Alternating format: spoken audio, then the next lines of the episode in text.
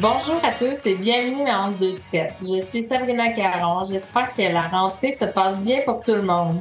Mon co-animateur Jean-François pouvait pas être des nôtres aujourd'hui. Euh, il est dans l'ensilage de maïs, donc euh, on sait quand ça commence, mais on sait pas quand ça finit. Donc euh, il a dû s'absenter pour le balado.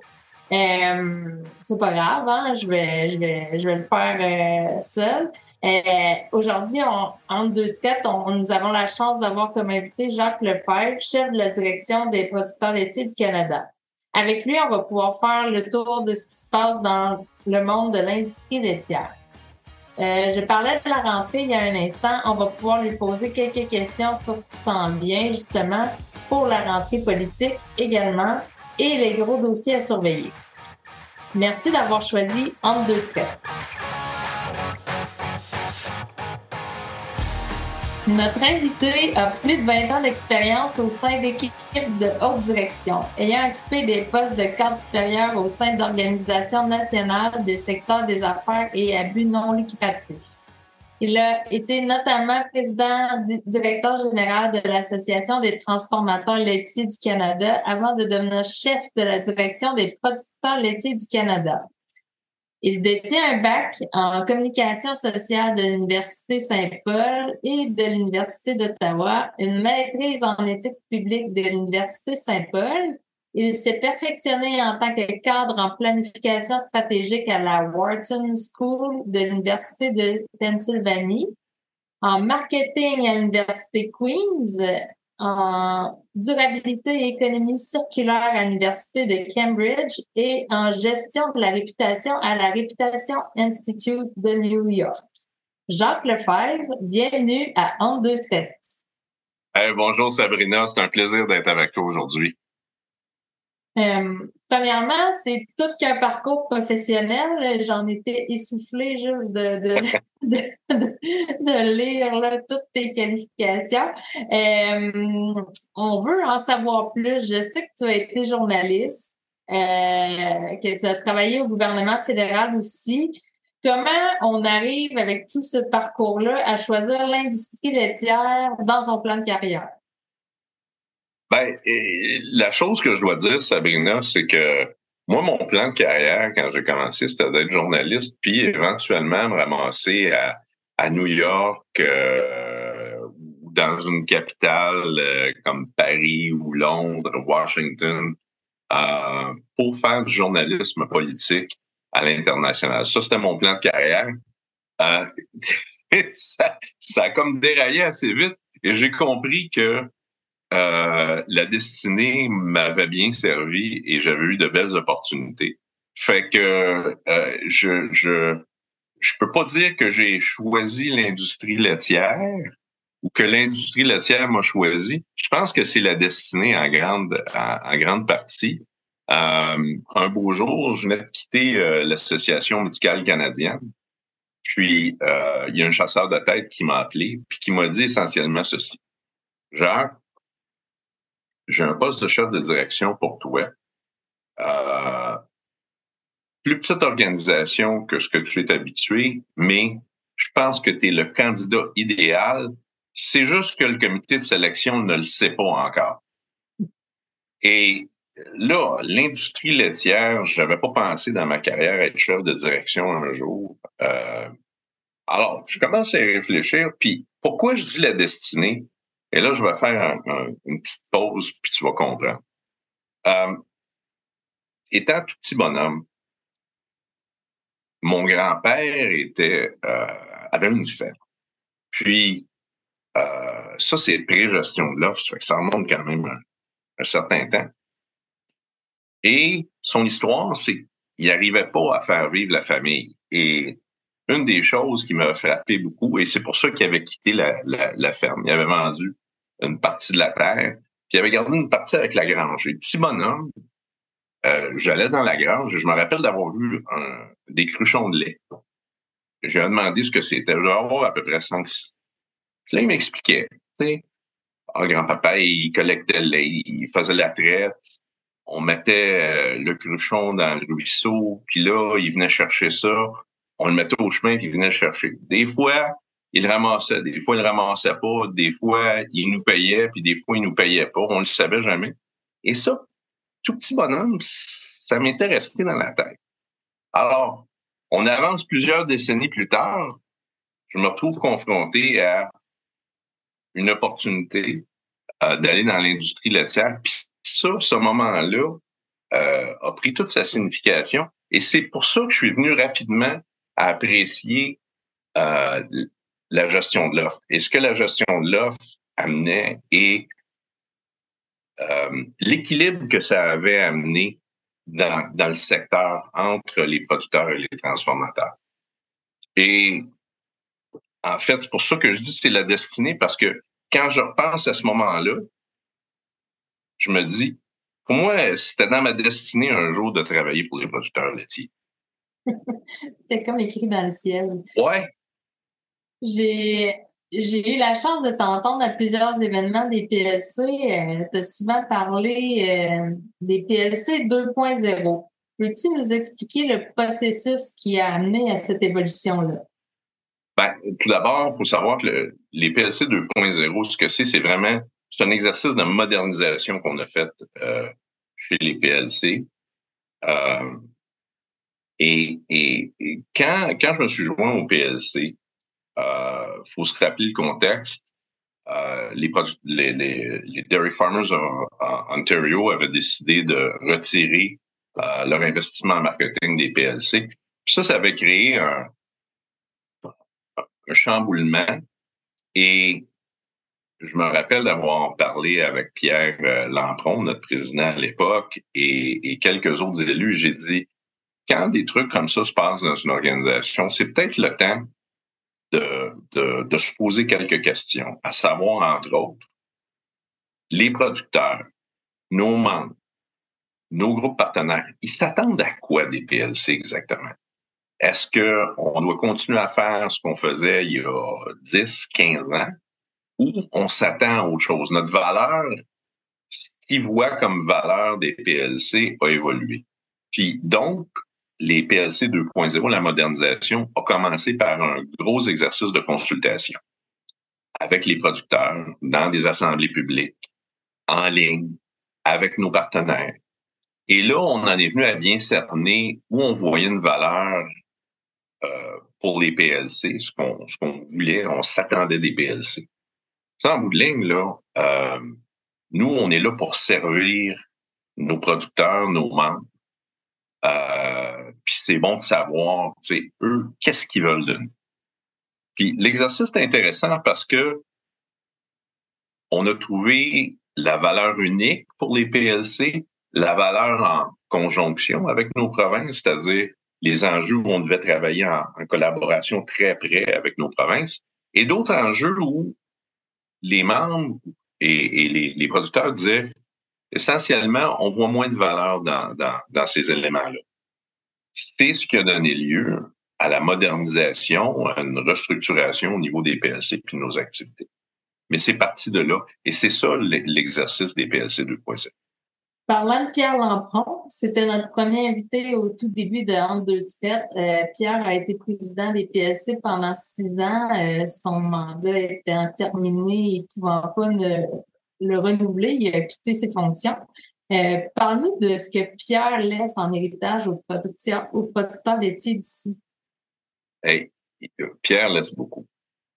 Euh, tout d'abord, je vais dire, Pierre euh, a été un mentor. Euh, il m'a tellement appris sur la production laitière. Il a été très généreux de son temps, Pierre. Euh, il y a deux choses en particulier, moi, qui m'interpellent.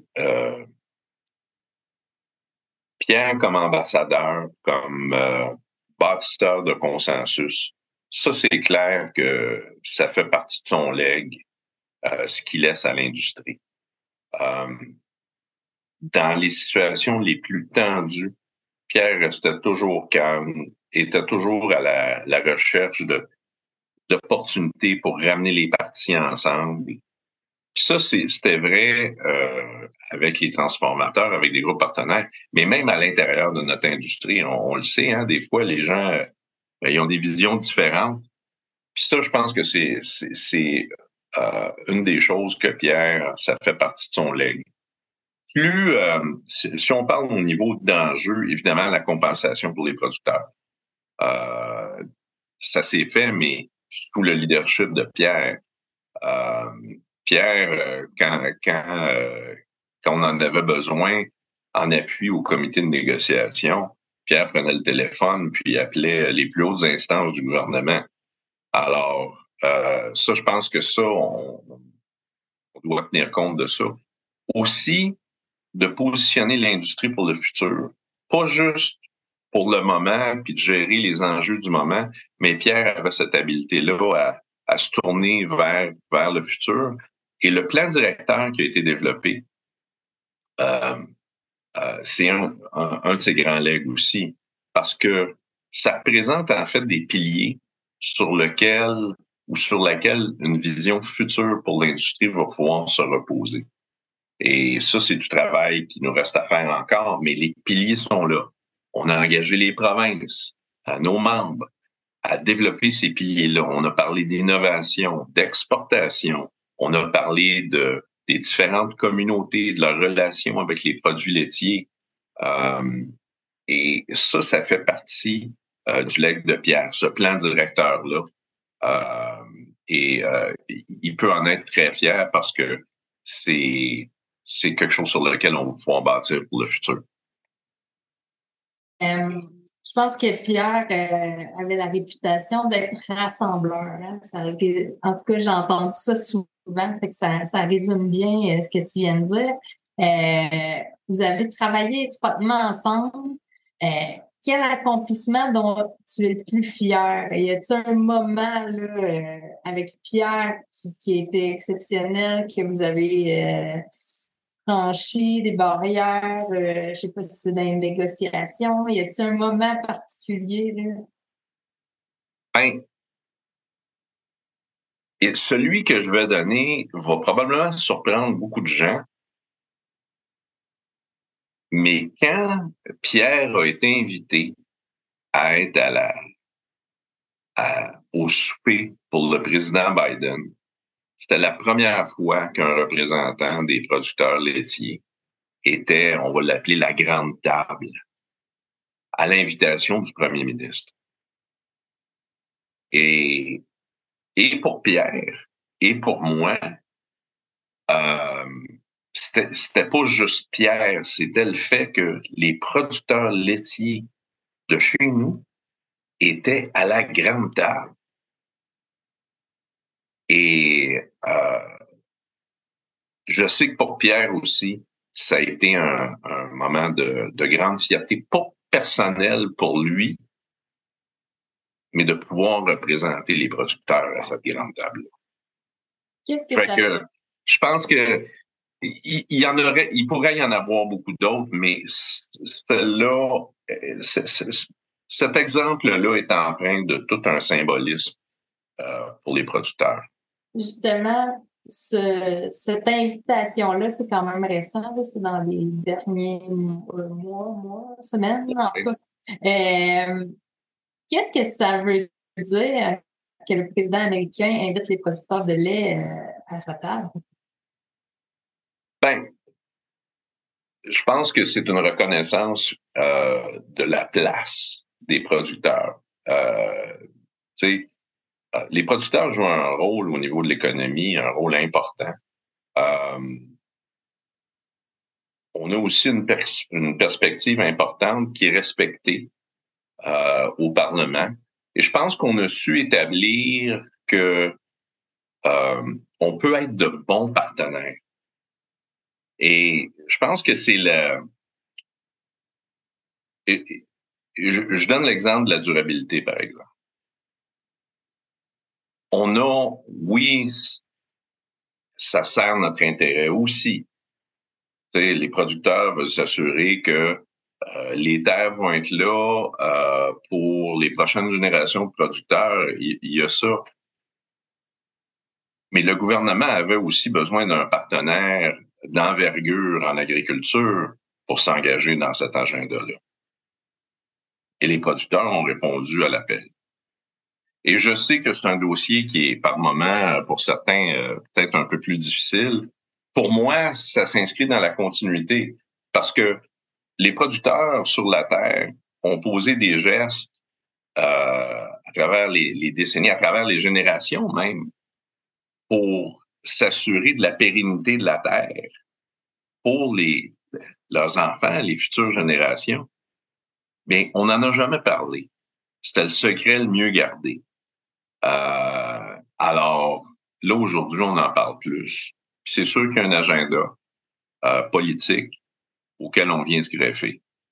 Alors, euh, pour moi, là, euh, je pense que c'est une reconnaissance de l'importance de l'industrie, mais aussi le fait que on pouvait être des partenaires, pas juste euh, des gens qui revendiquent, des gens avec qui on peut s'asseoir, avoir une bonne discussion, puis trouver des enjeux sur lesquels on peut travailler de façon commune. C'est être partisan. Alors, euh, je pense que ça témoigne, cette invitation-là témoigne de ça aussi. Excellent. Euh, en juillet dernier, j'ai eu la chance de participer à l'AGA des PSC. Puis, euh, il y a un nouveau président qui a été nommé, c'est David Wings du Manitoba. oui. Pour nos auditeurs qui le connaissent moins, qu'est-ce que tu peux nous dire sur lui? Ah, mon et, et, c'est sûr que les auditeurs euh, du Québec euh, vont, connaître peut-être, connaissent plus Pierre et peut-être un peu moins David, mais pourtant ces deux-là, là, euh, ils ont travaillé ensemble depuis les derniers six ans de façon très, très étroite. David était vice-président alors que Pierre était président. Fait que je dirais que l'approche de Pierre, c'était aussi en même temps l'approche de David parce que ces deux-là, se parlait toujours pour bien s'aligner, pour s'assurer qu'il était aligné. et, philosophiquement, je, dirais que c'était pas vraiment difficile. Ça fait qu'on on va retrouver beaucoup de ce qu'on a vu de Pierre avec David. David, c'est un producteur euh, du Manitoba, euh, pas très loin, en dedans d'une heure de, Winnipeg. Euh, il y a, il y a sa ferme, il y a environ euh, 200, euh, 200 vaches et à peu près, de mémoire, 1200 arcs de grande culture. Puis, euh, gère la ferme avec son frère. Donc, David, au, au, niveau de son rôle de président, vraiment, ce qu'on va voir, c'est c'est de la continuité parce que ce qu'on ce qu'on voyait de Pierre, c'était en fait la philosophie de Pierre et David. Alors, c'est ça qu'on va continuer euh, de, de, voir. Euh, et David euh, a déjà commencé ses cours de français d'ailleurs. Alors, euh, il se promet bien de pouvoir euh, jaser un peu en, en français bientôt. On va y laisser quelques temps avant de l'inviter au podcast francophone, mais j'ai espoir qu'un jour, on, puisse euh, le recevoir. Euh, il y a d'autres visages euh, sur le CA aussi. Est-ce qu'on pourrait parler d'un renouveau ou de changement ou de continuité? On peut s'attendre à des orientations différentes dans le futur? C'est quoi ces, nouveaux visages-là sur le CA? Ben, c'est intéressant. Je dirais que aujourd'hui, là, euh, juste à l'œil, c'est à peu près 80% du CA qui a un an ou moins d'expérience euh, sur le CA des PLC. Fait c'est un CA qui est assez nouveau. Mais on a quand même euh, des, des, des, gens encore qui sont bien établi en, en selle. Euh, je pense entre autres là, à Daniel Gobeil, euh, le président au Québec. Euh, Daniel qui a, quand même un bon historique. Marcel Blais, Peter Strabble et d'autres. donc, on, on, a quand même un noyau de gens qui ont une bonne expérience, incluant David, évidemment. Mais après ça, il y a, c'est ça, à peu près 75 à 80% des gens qui ont un an d'expérience au moins. Est-ce que c'est dans la continuité? Ben, je pense que c'est sûr qu'il y a de nouvelles idées qui arrivent. Hein. les gens ont peut-être moins d'historique, donc vont arriver avec des, nouvelles idées, des, des, façons de faire un peu différentes. Euh, et ça, euh, c'est simple pour une organisation. C'est sûr que comme chef de direction, euh, je dirais que, tu sais, quand même 75 à 80% de renouveau, c'est beaucoup sur un CA. on aime, on aime avoir un renouveau, mais disons que là, la limite supérieure, c'est 75 à 80% C'est bon.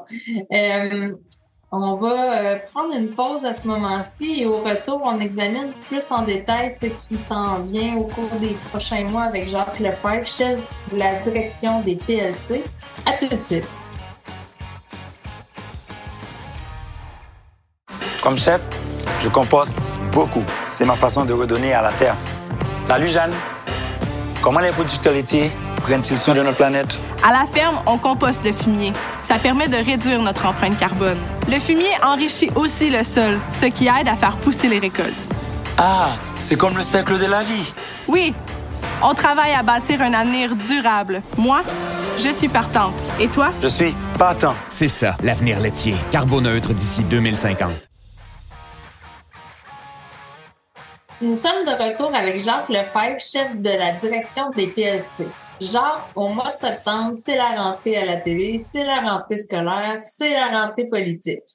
En tant que voix nationale des producteurs laitiers, c'est sûrement un moment très occupé. Euh, quand tous les députés et ministres reviennent en ville, qu'est-ce qui se passe?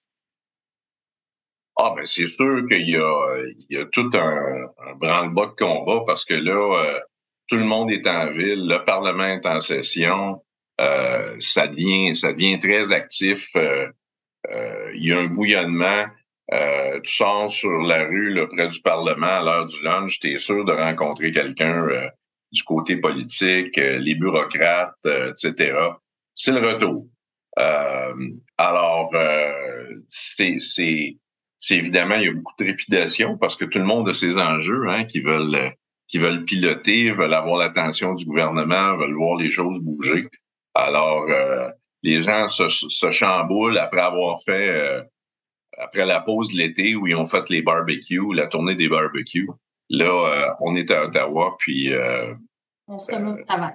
On se remobilise, là, on se retrousse les manches, puis on est au travail. C'est moi ou il y a quelqu'un qui me dit qu'à ton arrivée au PLC, euh, les bureaux des PLC ont changé de lieu? Oui, effectivement. Euh, on était,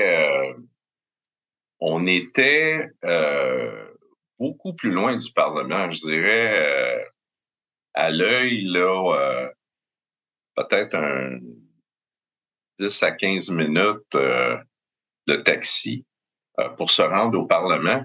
Puis, euh, ayant travaillé dans une autre organisation qui était beaucoup plus près du Parlement, je savais fort bien qu'on pouvait avoir des rencontres. Il y a des gens qu'on avait de la misère à voir, séduire des rencontres. Puis souvent, on faisait juste se promener, aller chercher un sandwich à l'heure du lunch euh, près du Parlement et oups, on rencontrait euh, des sous-ministres, des directeurs de cabinet, etc.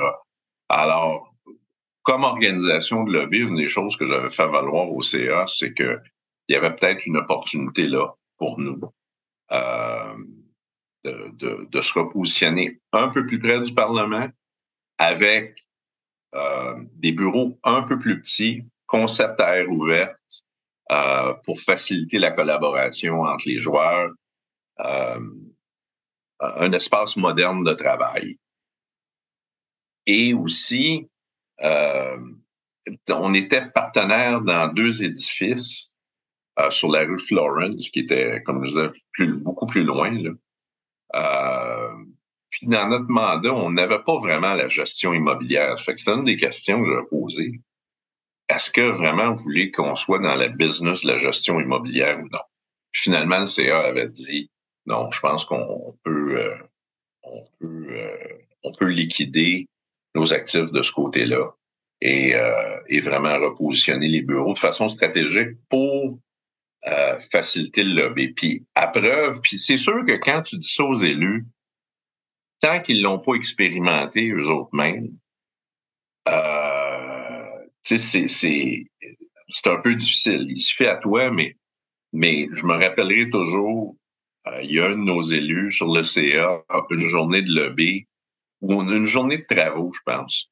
Et il était sorti avec un collègue à l'heure du lunch pour aller chercher un sandwich, rencontre Jack Mead Sur la rue, commence à jaser avec Jack Mead. Euh, et revient au bureau puis il me dit Hey, sais-tu, tu avais raison, tu sais pas. Et il avait rencontré aussi son député sur la rue. Alors là, euh, je pense qu'ils ont pu voir nos, élus là, le bénéfice de, se déplacer et d'être beaucoup plus près du Parlement. Oui, c'est une, fine stratégie, euh, ce repositionnement. Euh, Laurence McCauley a été nommée nouveau ministre fédéral de l'Agriculture et de l'Agroalimentaire. Qu'est-ce que tu penses de ce changement? Est-ce que tu as eu la chance de lui parler depuis sa nomination? Oui, euh, David et moi, on a eu la chance de lui parler vendredi dernier. Euh, mais peut-être, petite anecdote, c'est le nouveau, mais pas le temps nouveau ministre, parce qu'il faut savoir que c'est, sa deuxième tournée à l'agriculture. C'est un producteur laitier il y a longtemps, mais ses racines à l'île du Prince-Édouard sont là. Ah, je, je vous raconte une petite anecdote. Lorsque je travaillais au gouvernement fédéral, une de mes responsabilités avec mon ministre était de préparer les autres ministres à la période de questions. Donc, anticiper des questions auxquelles ils pourraient faire face et euh, les aider dans la préparation des réponses. Un des ministres avec qui j'ai fait ça, c'est Lawrence McCauley. Ça, ça remonte quand même à des dizaines d'années. Alors, euh, on, s'est remémoré certains souvenirs euh, dont je le connais de longue date. C'est euh, très facile d'approche, euh, dû au fait que ça fait tellement longtemps qu'il est au Parlement. Il y a des relations qui dépassent son parti, qui vont dans d'autres partis. Il est bien en vue avec ses collègues du cabinet aussi parce qu'il arrive avec cette seniorité-là, cette expérience-là, tout l'historique. Alors, je pense que de l'avoir comme ministre de l'Agriculture, c'est certainement un plus pour les producteurs. Excellent. Euh, quels sont les gros dossiers sur le dessus de la pile pour cet automne et les mois à venir au PLC? Oui, Sabrina, c'est une bonne question. Il y en a, il y en a plusieurs. Euh, personnellement, euh, bon, c'est sûr que c'est 282, hein, le, le projet de loi qui empêcherait des gouvernements dans le futur de faire des concessions au secteur sous gestion de l'offre, ça, c'est certainement un des enjeux prioritaires. C'est au Sénat présentement euh, pour suivre de près sa progression, là, assurément. Euh, L'autre truc sur lequel euh, on doit garder un œil, c'est euh, les discussions pour un accord de libre-échange entre le Royaume-Uni et le Canada. Euh, le Royaume-Uni pousse pour avoir des clauses sur le bien-être animal à même euh, un accord.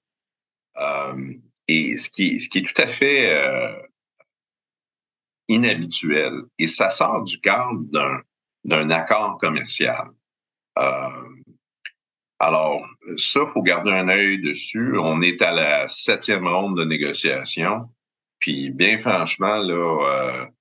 Qu'est-ce que ça veut dire, genre? Dans le fond, ils voudraient dicter les règles de bien-être animal? Exactement. Euh, Parce qu'on envoie des produits du Canada là-bas? Oui. Le, parce qu'on aurait des échanges commerciaux bilatéraux dans un accord. Euh, profite des négociations pour essayer de glisser ça à, l'intérieur.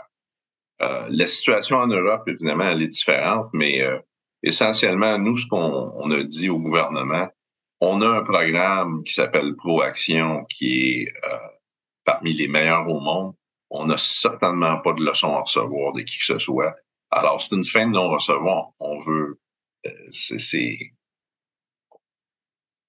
le gouvernement doit faire son travail puis dire. Euh, si on commence ça, si, des pays commencent ça, ça finira pas. Ben voilà, voilà. Alors, non, puis c'est, tu sais, c'est un peu un, essaye de, de utiliser un accord commercial comme un, show tout là. Là, c'est quand même, là, on va se garder une petite gêne. Puis encore une fois, on n'a pas de leçon à, recevoir de qui que ce soit. Euh, les PSC ont... Oui, j'ai parlé de ces deux-là, mais évidemment, je pourrais parler aussi d'autres enjeux. On pense notamment au fonds d'investissement hein, dans la transformation. C'est vrai. On a bien hâte que ce soit annoncé. On nous dit que ça s'en vient là, euh, dans les semaines à venir. Alors, euh, on, a bien hâte que ça se soit annoncé. Euh, il y a aussi euh, euh, une entente de principe avec l'Inde. On sait que le premier ministre euh, Trudeau est en Inde présentement. Il faut, aussi garder un œil là-dessus. On nous dit qu'il n'y aura pas de concession dans le secteur laitier. Mais encore une fois, on prend les gens au mot, mais on reste vigilant. Les PSC ont pris plusieurs engagements dans les derniers mois en faveur de la protection de l'environnement et pour améliorer la durabilité de l'industrie. Euh, les producteurs laitiers ont toujours été conscientisés, comme tu disais plus tôt, euh, mais il y a toujours du progrès possible. Euh, comment le gouvernement pourrait nous aider à atteindre nos objectifs de réduction d'émissions à la ferme? As-tu des exemples? Ben, c'est une très bonne question. Je pense que ce qu'on fait présentement, on a un groupe de travail au niveau national euh, qui est piloté par Fawn Jackson, qui est notre euh, chef de la durabilité. Euh, le groupe de travail avec des producteurs. Essentiellement, on est après développer les, les pans de la stratégie. Qu'est-ce qu'on a besoin? Quel type d'appui, plus précisément, pour nous amener à atteindre ces objectifs-là? Et une des choses pour moi là, euh, qui est prioritaire, c'est qu'on ait, on ait vraiment euh, on ait le plus d'informations possible pour les producteurs euh, dans le contexte du, marché du, carbone. Parce que il y a plusieurs organisations qui, qui approchent les producteurs présentement pour faire des partenariats euh, de 10, 15 ans. Et on veut s'assurer que sans dicter aux producteurs qu'est-ce qu'ils devraient faire, euh, peut-être leur fournir le plus d'informations possible pour qu'ils prennent la décision, la meilleure décision pour eux-mêmes. Jacques, on sait C'est vraiment notre focus. Puis, je dirais que euh, faut se rappeler, là, quand on a pris l'engagement, le ministre Guilbeault est venu parler aux producteurs laitiers à notre assemblée annuelle et il a dit que le gouvernement allait être là en appui aux producteurs euh, et que la voix des, producteurs allait porter. Alors, nous, on fait nos devoirs présentement, mais c'est sûr qu'on va avoir une liste pour le gouvernement. Euh, Jean, sait que nous sommes présentement dans une situation de gouvernement minoritaire. Je te, je, te demanderai pas de faire des prédictions quand vont être les prochaines élections, mais euh, Ma, ma question porte sur le contexte minoritaire. On est là-dedans depuis quelques années. Avec ton expérience, c'est quoi la différence entre les relations avec un gouvernement majoritaire et un gouvernement minoritaire? Ben, un gouvernement majoritaire, l'avantage principal, c'est que, en bout de ligne, on cogne toujours à toutes les portes. Il faut, faut comprendre, lorsqu'on fait de la représentation, même si c'est un gouvernement majoritaire, on va aller voir les partis d'opposition, on va leur parler, on veut s'assurer qu'ils comprennent bien ce qu'on essaye d'obtenir, pourquoi c'est dans leur intérêt de nous appuyer aussi. Mais en bout de ligne, tu un partenaire à convaincre. Dans un gouvernement minoritaire, là, souvent, tu en as deux, puis à l'occasion, il faut que tu en convainques plus dépendamment du type de vote que tu vas avoir, si c'est un vote libre. Euh, alors, euh, je te dirais que ça, ça, demande plus de, un peu plus de travail, mais aussi le piège, c'est que le parti qui est au gouvernement, s'il veut pas bouger sur quelque chose, ben là, euh, ils vont te rediriger vers les partis d'opposition, puis faut que vous alliez chercher les partis d'opposition en appui, surtout quand c'est un enjeu où tu as un des partis principaux, mettons un des trois principaux, là, qui est pas en accord. Ou philosophiquement, c'est pas en accord avec ce qu'on veut, veut, faire. Là, ça devient compliqué. Puis là, ben, pendant qu'on on passe notre temps à essayer de convaincre le parti d'opposition, ben, le gouvernement, lui, est pas confronté à être obligé de prendre une décision sur le champ. Alors, euh, euh, le contexte majoritaire est, plus simple parce que le c'est plus difficile pour le gouvernement de se défiler, euh, puis nous envoyer euh, euh, nous tenir occupés avec les partis d'opposition. Mais on le fait de toute manière. Il faut comprendre que même avec un gouvernement majoritaire, on continue d'avoir des communications, des liens avec les partis d'opposition, mais c'est juste qu'on n'est pas dépendant de eux pour faire avancer un dossier dans, un contexte majoritaire, alors que dans le contexte minoritaire, c'est autre chose. Euh, le gouvernement, il y a des milliers de dossiers à, gérer. Euh, chaque ministre doit en avoir une centaine tous les mois sur leur bureau. Euh, je sais qu'il y a beaucoup d'organisations qui veulent faire valoir leurs points, des regroupements, des associations, des lobbyistes. dans ce contexte-là, comment les producteurs de lait du Canada font pour se démarquer? Comment on attire l'attention du gouvernement sur un enjeu important?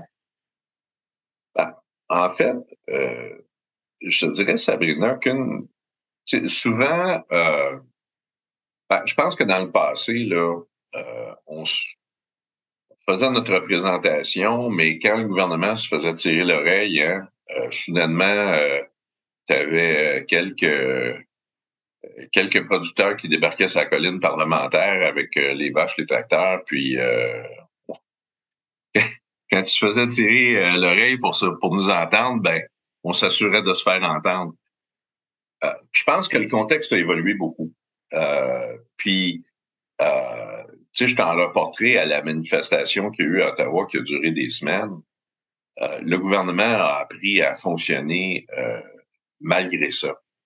Alors, cette approche-là, tu sais, je te dirais qu'on la garde dans notre poche arrière. Si on a besoin de l'utiliser, on l'utilisera. Mais vraiment, on a, on a comme pivoté c'est-à-dire comment on peut euh, exercer notre influence, mais d'une autre façon, euh, en identifiant les points communs qu'on a en commun sur des enjeux et qui pourraient nous servir et qui pourraient servir le gouvernement en même temps.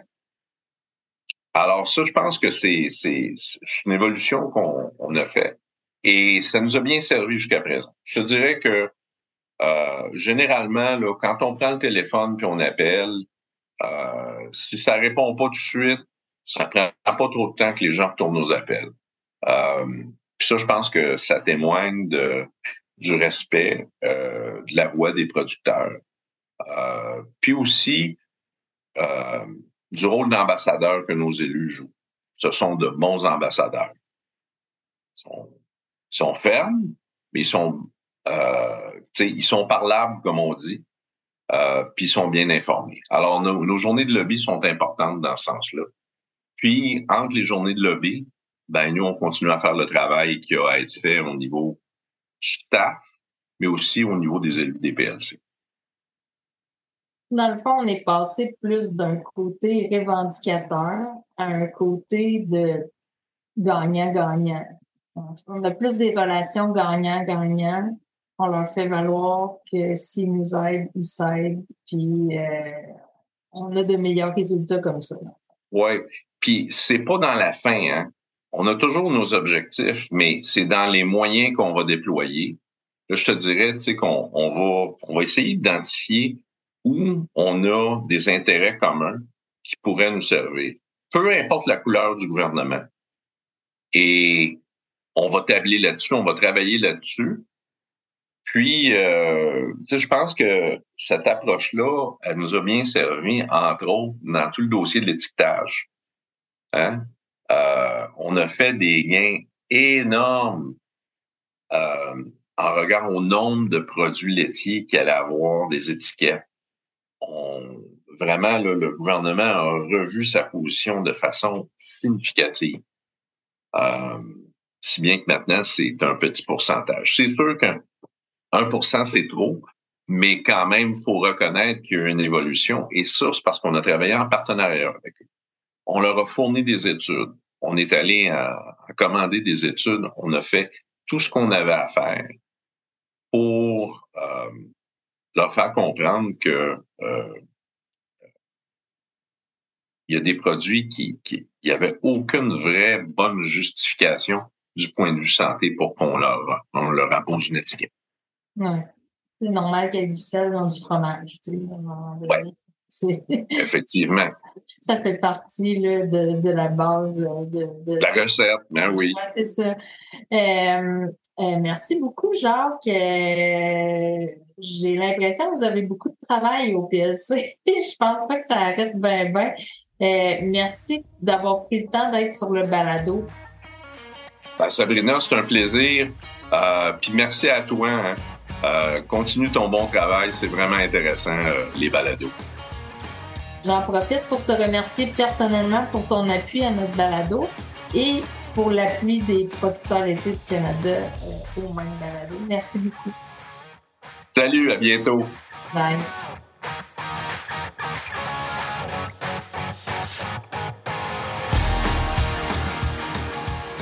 Eh bien voilà, j'espère que vous en avez appris un peu plus sur le chef de la direction des PLC. C'est pas pour rien que Jacques Lefebvre est reconnu comme un des lobbyistes les plus influents au Canada. Il est sur la liste des 100 lobbyistes les plus importants selon le journal Hill Times depuis plusieurs années. Jacques, c'est vraiment une personne exceptionnelle. J'ai discuté avec lui là, à, l'AGA des PLC, puis euh, il m'a expliqué un peu comment il, gère euh, la main-d'œuvre ou le capital humain là, qui travaille pour nous. Puis euh, j'ai été vraiment surpris. Ben, pas surpris parce que dans toutes les, organisations agricoles que j'ai la chance de côtoyer, je suis toujours impressionnée de comment les employés, comment le capital humain est euh, dédié aux producteurs de lait. Par ailleurs, sous sa direction, les producteurs laitiers du Canada ont été reconnus comme un des employeurs de choix dans la région de la capitale nationale par Canada Top 100 Employers. C'est ce qui complète cet épisode. Un grand merci à notre commanditaire, les producteurs laitiers du Canada. Un grand merci à notre commanditaire, les producteurs laitiers du Canada. Cet épisode n'aurait pas été possible sans le travail de notre équipe de production, Bruce Surgeon et Carl Bélanger. Nos anciens épisodes sont disponibles sur les meilleures plateformes d'écoute et sur notre site entre Merci à tous et à bientôt pour un autre épisode d'Entre deux traites.